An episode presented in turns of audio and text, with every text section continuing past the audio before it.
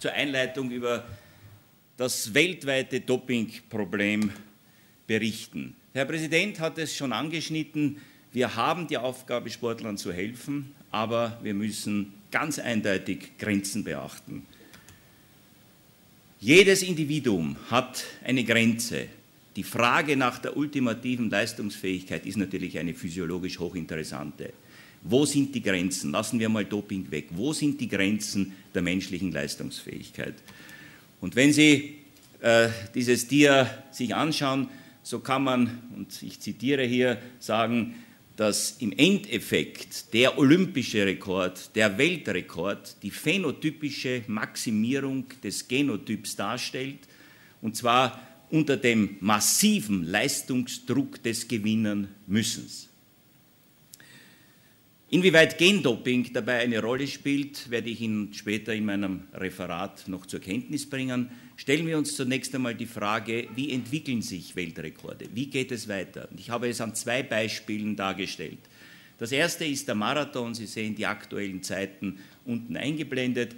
Man sieht aber ganz eindeutig, dass nach einer rasanten Abwärtsentwicklung in den klassischen Zeiten der Anabolika-Ära 60er Jahre und dann in der Epo-Ära ziemlich die Kurven abflachen, wobei bei den Damen ähm, etwas stärkerer Abwärtstrend auch noch in den letzten Jahren zu beobachten ist. Und wenn man sich so die großen Mathematiker hernimmt, die berechnen, wie diese Weltrekorde weitergehen, so könnte man davon ausgehen, dass die Verbesserungen natürlich statthaben werden, aber nicht mehr so dramatisch sind. Ähnliches sieht man in dem Klassiker der Leichtathletik, dem 100-Meter-Sprint, wo ebenfalls ziemlich abgeflachte Kurven zu sehen sind. Stimmt das alles, wenn wir modernes Doping, wenn wir Gendoping, wenn wir Designersteroide und ähnliches in Erwägung ziehen?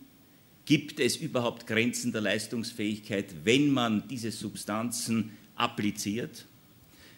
Ich möchte Ihnen zunächst mal sagen, weltweit, was im Doping sich passiert. 15 bis 18 Milliarden Euro ist der Markt weltweit. Man nimmt an, dass 15 Millionen Sportler regelmäßig Dopingmittel konsumieren, davon mehr als die Hälfte, fast zwei Drittel davon im Kraftsport. Man weiß auch, dass es verschiedene Wege gibt, wie diese Dopingsubstanzen weltweit distributiert werden. Und ich habe ganz schematisch Ihnen das hier dargestellt, wobei die Hauptwege zweifellos von Russland, von China sind, aber auch von Amerika und einigen mittelamerikanischen Staaten der Weg zurückgeht. Aber Russland und China sind sicherlich jene Länder, wo ein sehr starker Ausstrom weltweit vonstatten hat. Nach der WHO 2007 gibt es nicht nur 15, sondern sogar 30 Millionen Dopingkonsumenten weltweit wobei man aber hier jene Breitensportler inkludieren muss, die äh, analgetische Therapien etc. etc. nehmen, jetzt nicht die äh, problematischen Drogen, vor allem Hormone, Anabolika und Wachstumshormone. 700 Tonnen anabole Steroide, 34 Millionen Ampullen EPO sind vom Zoll konfisziert worden, mehrere Milliarden Umsatz pro Jahr und dabei noch eine sehr hohe Dunkelziffer.